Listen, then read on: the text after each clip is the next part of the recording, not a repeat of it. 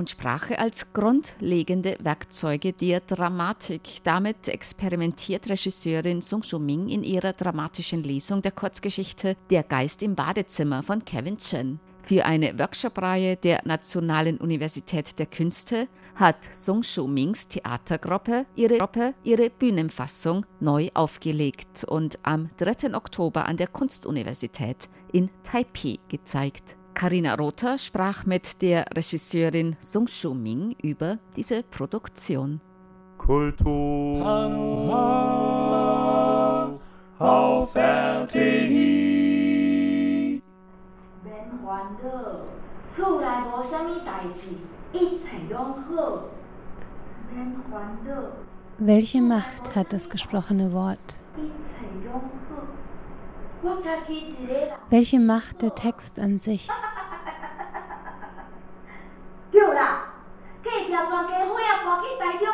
Was macht eine Stimme und Stimmung für unsere Wahrnehmung aus?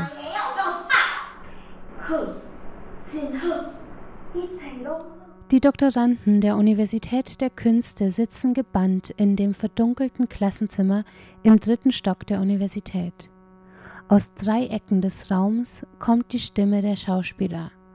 Eine nüchterne Erzählerstimme, eine instabile Mutter, ein abfälliger Nachbar.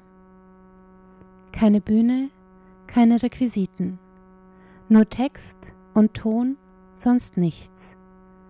Diese halbstündige Lesung am 3. Oktober wird präsentiert von der AIMU Theatergruppe unter der Leitung von Song Shu-Ming. Die Alumna der Theaterwissenschaften an der LMU München und nebenberufliche Übersetzerin stellt die Veranstaltung vor. Auf der ersten Linie ist diese Veranstaltung eigentlich nur eine Lesung. Ähm, Das Stück haben wir von einem Kurzroman, Kurzgeschichte genommen und verarbeitet als ein Bühnenwerk. Dieses Stück heißt 厕所里的鬼 und, ähm, und auf Deutsch denke ich, es wäre dann der äh, Geist äh, im Toilette. Das ist ziemlich komisch. ja, die Kurzgeschichte mit dem Titel Der Geist im Badezimmer des Autors Chen Si-wei ist 2014 mit dem Lin Rong-san Kulturpreis für die beste Kurzgeschichte ausgezeichnet worden. Chen, der in Berlin als Schriftsteller und Schauspieler lebt und unter dem Namen Kevin Chen bereits sieben Bücher veröffentlicht hat, verarbeitet in der Kurzgeschichte die Enge und Repression des dörflichen Taiwans der 80er Jahre. Die AIMU Theatergruppe hat die Geschichte vergangenes Jahr für die Bühne adaptiert und im Februar dieses Jahres unter anderem auch in München gezeigt. Nun hat Song Shu-Ming das Stück für die Lesung an der Hochschule neu aufgearbeitet. Nur drei Rollen erzählen in gebrochenen Dialogen die Kindheit des Hauptcharakters nach, als dieser, inzwischen ein erwachsener Mann, für eine Hochzeitsfeier aus der Großstadt nach Hause kommt und sich mit der Mutter in wirren Gesprächen über die Vergangenheit verfängt. Und äh, die Mutter ist äh, eine, wie sagt man das? Gut, eine geistige Kranke. Und äh, sie spricht nicht Dialog, sondern äh, sie springt in der Zeit. Manchmal spricht sie von der äh, früheren Zeiten und manchmal ist sie wieder in der Gegenwart und manchmal ist sie äh, kompetent, einen Dialog zu führen, aber nach zwei Sätzen springt sie wieder in eine andere Dimension, wo wir nicht wissen, wo sie ist. Doch die Mutter ist nicht der einzige Geist der Vergangenheit, der den jungen Mann bei seinem Heimatbesuch heimsucht. In den Dialogfetzen mit dem alten Nachbar und der verwirrten Mutter wird klar, dass der Mann in seiner Kindheit vom gelangweilten, reichen Nachbarsjungen sexuell missbraucht worden ist, bis die Eltern sie eines Tages entdeckten, in besagtem Badezimmer, und das eigene Kind mit Schlägen für eine Tat bestraften, in der es selbst das Opfer war. Das Stück zeigt die Machtdynamiken auf, wie sie zwischen verschiedenen Schichten eines dörflichen Kontexts in der Zeit der wirtschaftlichen Entwicklung wirken, es zeigt die psychische Zerstörungskraft, die Schweigen und unaufgearbeitete Gewalt auf ganze Familien haben kann. Die Schwere des Stoffs hat die Aimu Theatergruppe für die Lesung auf die sprachliche Ebene übertragen, findet Matthias Obert, Professor für Philosophie an der Nationalen Sun Yat-sen Universität.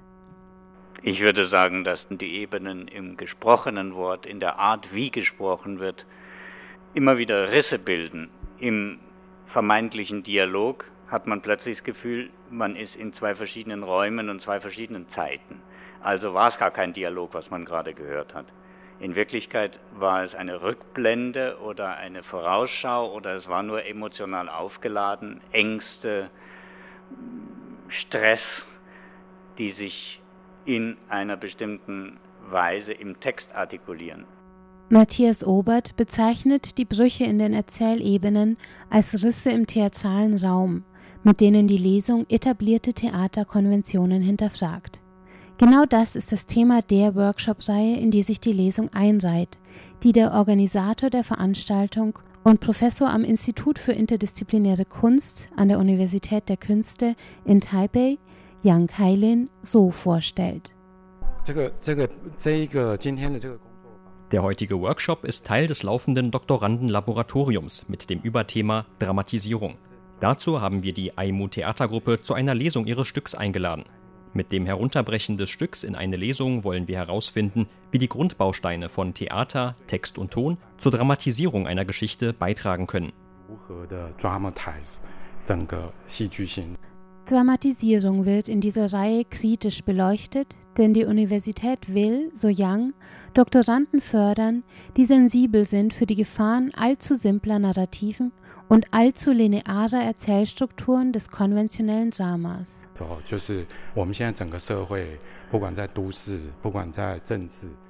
Unsere ganze Gesellschaft, egal ob im Stadtleben oder in der Politik, ist sehr theatral, sehr dramatisiert. Vom amerikanischen Präsidenten Trump bis zur Inszenierung von Terrororganisationen.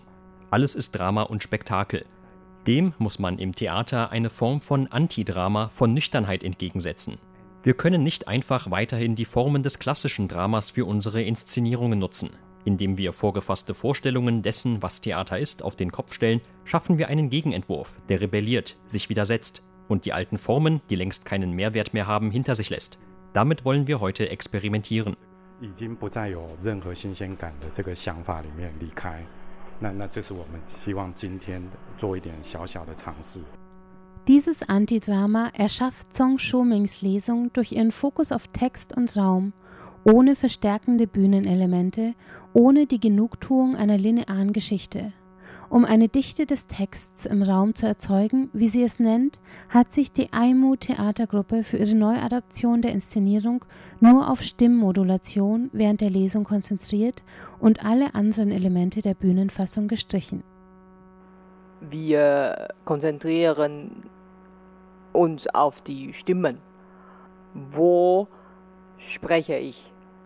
Gut, ob man mit Kopfstimme spricht oder man nasaliere oder, äh, oder etwas tiefer vom Brust heraus und äh, die Volumen laut oder leise und wenn laut ist, ob das dicke Laute oder ob das dünne Laute und wenn es leise ist, ist es mit Atmen zu tun oder ist es mit Pipse zu tun. So, ja. Und wie diese ähm, Stimmequalität einwirken in der Rolle, in Sätze drin und wie das dann diese Geschichte wieder mal verändert, dass jetzt äh, ein anderes Stück wie als ähm, das Theaterstück oder ist es jetzt das gleiche, aber ich glaube, das ist äh, vollkommen andere geworden. Es ist ein eigenes Produkt geworden, das für sich stehen kann. Und die Wirkkraft der Lesung am 3. Oktober zeigt, was Drama alles kann, nur mit Stimme, ganz ohne Dramatisierung.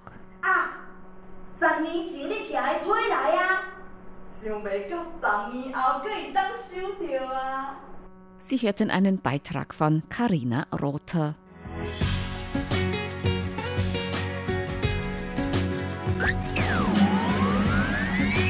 Radio Taiwan, international aus Taipeh.